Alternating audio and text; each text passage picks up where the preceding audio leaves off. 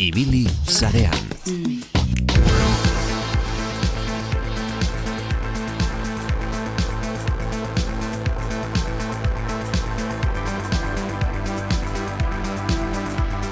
Internetek zerbait badu da leku batetik bestera mugitzeko ematen digun errastasuna. Hori da behintzat pentsarazi nahi digutena. Izan ere, leku batetik bestera joan nahi dugunean, sistemek batzutan ez digute horren erres jartzen edo batez ere zerbitzuen hornitzaiek.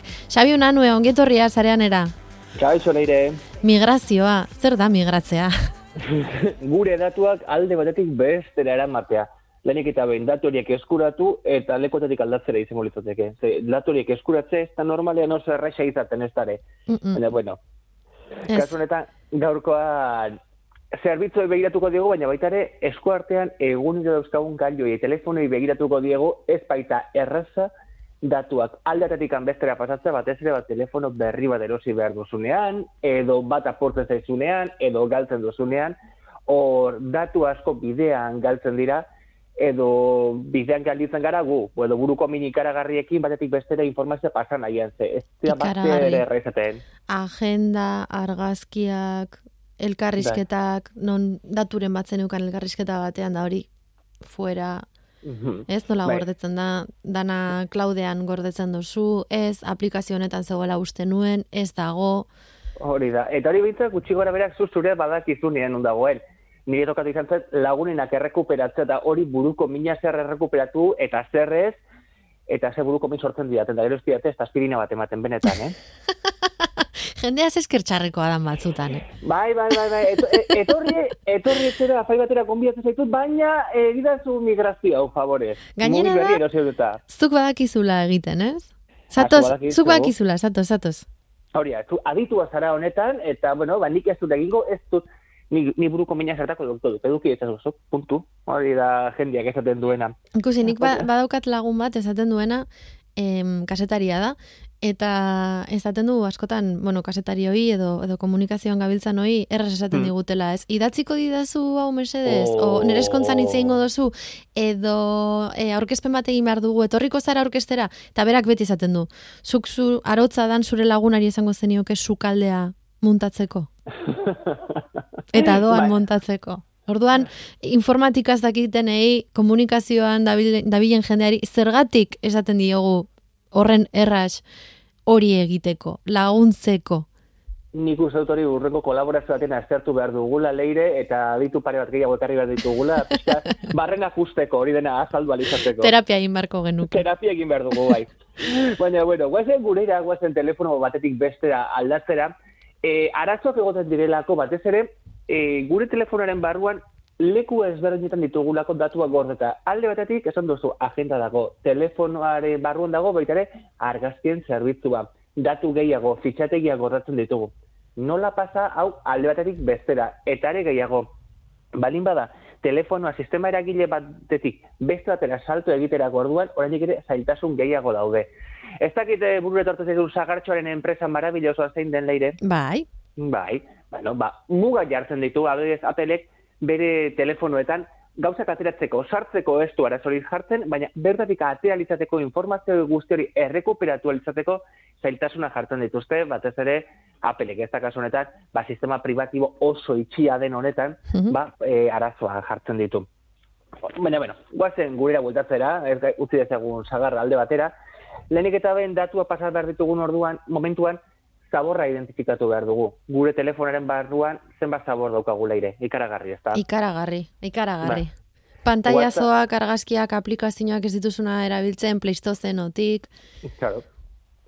Eta telefono berri bat erosten duzunean, edo paritzen dizutenean, ez duzu guztia pasa nahi, kaso horretan. Zabor alde batera utzi nahi duzu. Mhm. Bestela, imaginatu zenbat WhatsApp jasotzen dituzun, zenbat argazki, zenbat meme, zenbat zabor, zenbat bideo, behin ikusi eta bertan geratzen direnak, guzti hori dena identifikazio egin behar da, eta lehenik eta behin lekuetetik bestera pasatzerako ordua, datu base bat osatzea garrantzitsua da, batez ere jakiteko zer den ba, e, balizkoa eta zer den atzen utzi berden hori. Mhm. Bestela dena pasatzen hasten bagara, lehenik eta behin denbora galduko dugu, eta gero, denbora galtzen dugunean batzikan bestera pasatzerakoan, bigarrengo telefonan berrien borratzen hasi behar dugu dena, eta ez da oso interesgarra izaten telefono berri batean dagoeneko gauza berriak, e, oza, gauza zarra borratzen haste, kasu honetan. Bai. Lehenik eta bain, zaborra identifikatuta, hori bai, gero garrantzitsua zein aplikaziotan dagoen gordeta. Ze jakingo duzu telefonoetan, agenda sinkronizatzen da Googleekin. Argazkia sinkronizatzen dira argazkien zerbitzuarekin. Messengerra, e, Messengerra kasunetan WhatsAppa, Facebookekin e, sinkronizatzen da, edo Googleekin baitare. Hau da, guk geuk euki ordez informazio hori, hirugarren enpresa erraldi batzu ematen diegu, nahi bestean, ba hori, ba, bueno, ba, eurek arduratu daitezen gure datuetaz. Horre, horre zerbait pentsatzeko badaukagu, ez? Gure datuak nola oparitzen ditugun alde batetik bestera. Bai. Hori ere garrantzitsua da. Behin datuak eta identifikatuak ditugunean, ba jakin egin behar dugu nola elkarbanatu alde batetik bestera esan dugu, ez? Migratzerako orduan, e, sistema eragilea kontuan eduki behar dela, uh baina datuak ja jakina ditugunean, non dauden, programa zehatz horiek instalatzea interesgarretzen da sinkronizazioak batetik bestera pasatzeko. Bai. Zer, zer egin daiteke baita ere, programa zehatzak instalatu daitezke gure e, telefonoetan batetik besteak klonazioak egiteko. Hau Androidek erabiltzen du, batez ere Huaweiek eta Samsungek e, erabiltzen duten aplikazio bada, klonatzeko telefono zarra dugu guztia, berria pasatzeko wifi zehatzatera konektatzen dira, eta wifi seinale horren bitartez datua pasatzen dira batetik bestera. Baina lehen esan duguna, zaborra ez badugu borratzen, dena pasako da zarrera, Osa, dena pasako da barkatu berrira, bai. eta bete egingo zegu lehenengo egunetik baita ere. Bai, bai, arazo berdinarekin egongo gara. Bai, esan dugu ez, informazio asko elkarbanatzen diegula, ba, enpresa handiei, Googleei, Facebooki, Appleei kasonetan ematen diegula. Ze askotan, konturatuko zeinen, telefono bat gure ordenagailura instalatzen dugunean, jende askoko ja dagoeneko ez dauka ordenagailu etxean, eta aparatu triste, gris, handi hori ja ez dauka dagoeneko etxean, e, arazok egoten dira. Telefona konetatzen duzu zure ordenagailura, eta ez du ondo identifikatzen. Ez duzu zure telefonorako sarbide egokia batatik gauzak eskuratu alizateko. Hau da, ez beti, eta arazoak egoten dira, ezin zara bertara esartu da, ezin dituzu karpetak edo fitxeteak ikusi batatik kopia zehatzak egiteko. Mhm. Zein, zein erreza izango litzateken bertara pendrez simple bat konekatu eta bertara informazioa pasatzera, ez?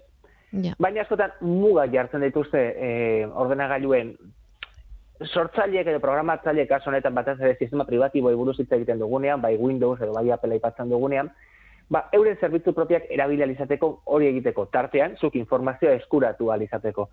Hori askotan pasatzen da, ba, laneko ordenagailura konetatzen baduzu zure telefonoan, mugak edukitzen dituzte jarrita, eta asko jota argazkiak ikusi litezke, argazki kamerako ba, e, ruleta edo karreta izango dut dezela, bai. eta ez bez ez best informazio guztia, beraz, hori de kontuan eduki beharrekoa da. Badaude beste programa zehaz batzuk, adibidez AirDroid izenekoak. AirDroid. AirDroid. Te, programa zarra da, duela urte askotetik existitzen da, baina oso, oso erosea ba. Gaur egun QR bat denok ezagutzen dugu zer den, ez da leire? Mhm. Ba, ber, be, ordenagailuan sartzen zara, web.airdroid.com jartzen duzu, Vale. mugikorren AirDroid instalatzen duzu, eta nahikoa da, aplikaziotik bertan azaltzen den QR-a klikatzearekin, zure ordenagailua zure telefonan bihurtzeko. Hau da, bertan e, mai, ba, mai bat ikusten duzu, ikono desberdinekin, ordenagailu bate mai azala izango litzatekena, eta bertatik zure telefonoa kontrolatzen duzu. Bai kamera, bai bertako argazkiak, bai kontaktuak, eta bertatikan askoz ere modu erratzagoan konetatzeko aukera duzu, bertatikan datuak eskuratzeko, edo nahi baduzu, bertara telefonora gauzak sartzeko. Hau, Adibidez, doako eh, zerbitzua da? hau doako zerbitzua da. Batez ere wifi berdina konektatu balin bat zaude, ez dizu inolako kuotarik eskatzen, eh, erpidetzarik eskatzen. E, 3G, 4G, 5G seinaleak erabiltzen badituzu eta ordenagailua eta telefonoa seinale ezberdinetara konektatuta balin badaude, orduan bai eskatzen duela arpidetza. Vale. Baina seinale berean balin badaude, diena wifi berean balin badaude, Mhm. nahikoa da klik egitarekin ordenagailu bertatik kontrolatzeko. Adibidez, e, community manager batek edo diseinu grafikoen eritzen den batek bere ordenagailuan lan egin dezake eta bertan e, dagoen buzoian sartu argazkitxoa eta telefonoan egongo litzateke bertatik e, konpartitzeko, elkarbanatzeko, sare sozial guztietan adibidez. Kalitatea galdu gabe, hau importante. Kalitat, kalitatea galdu gabe. Bere e, upload izeneko karpetan sartuko litzateke, bertatik e, erabilia izateko. Mhm. Argazki, ikaragarri argazki polidatera duzula mugilarekin, mugikorrarekin, bertara sartu, klik egin, eta zure downloadeko edo deskargetarako e, karpetara joango litzateke argazki hori. Kontaktuekin gauza bera pasako litzateke, eta baitare musikarekin, eta nahi duen guztiarekin. Oso sistema erraza da erabiltzeko eta bai telefono, Apple telefonoetan, Android telefonoetan erabilgarri dagoen zerbitzu bada. Oso erosoa da, batez ere oso ikusgarria delako eta ohituak gauden ba, itxur erabiltzen duelako, ez? Ordenagailu arrunt baten mai gaina, mai azal bat erakusten duelako, ezagun ez ikonoekin eta erabiltzeko oso erraza da. Bai, datuak sartzeko, bai ateratzeko. Egia da, telefonoa eta ordenagailuak wifi beran daudenean, ba, wifiaren abiaduraren kontuan joan guelitzatekela. Mhm. Eta garrantzitsua baita ere, hau egiten baduzu, ba, wifi seinale seguru baten barruan egitea. Eta zu hau egin aeroportu batean, edo liburutegi batean, edo norregon litekelako bestalde batean. Ez jarri dantzan zure datuak horrelako toki batean. Hori da, beste kolaboratzea jatzuk asko zobeto azalduko dizute hau, baina kasu honetan kontu zibili non konpartitzen dituzun, non elkarbanatzen dituzun zure datua konturatu gabe, seinale batean barruan zaudelako, eta datuak jaisten eta igotzen ari bazara, bat arte horretan norbait egon litekelako datu horiek zelatatzen, entzuten eta harrapatzen baita ere. Mhm. Orduan, nik uste ondorio garbi bat atera atera behar dugula leire. Lehenik eta behin, zein garrantzitsua den segurtasun kopiak egitea gure ordenagailuetan, gure gailuen segurtasun kopiak egitea. Bai. Galtzen, galtzen zaigunean, apurtzen zaigunean, ikaragarrizko amorro ematen duelako datuak galtzea. Era bat. Noski, be, segurtasun kopia hauek eguneratuak egon behar dira. Zenoski, ez du esatarako balio duela bi urteko txat bat gordetzen baduzu, WhatsAppako txat bat gordetzen baduzu. Hori errekuperatu zen ezake, baina bertan dagoen informazioa segurazki ez da erabilgarria izango gaur egun. Naiz eta bertan datu zehatzen bat egon orduan.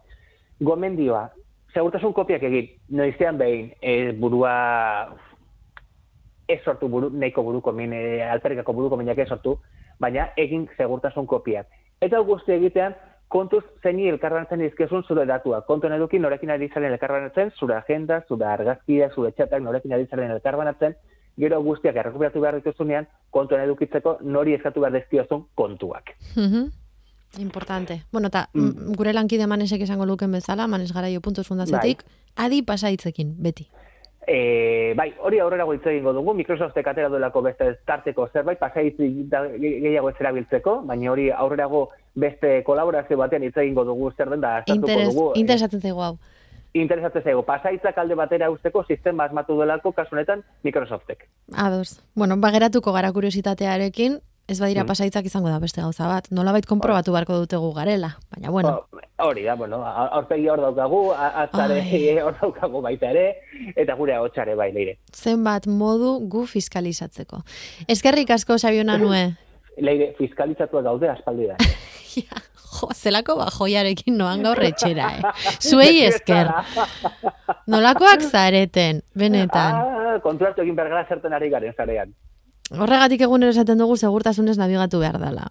Horregatik. Uala jarri eta venga, zarera. Eskerrik asko Sabiona nue. Nik ugalata kaskoa bada espalda. Gero arte leire. Agur. Agur.